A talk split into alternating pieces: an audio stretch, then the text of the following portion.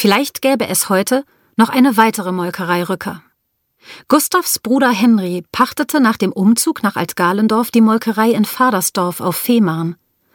Ihm gelang von dort aus 1940 der Sprung nach Lockwisch-Mecklenburg.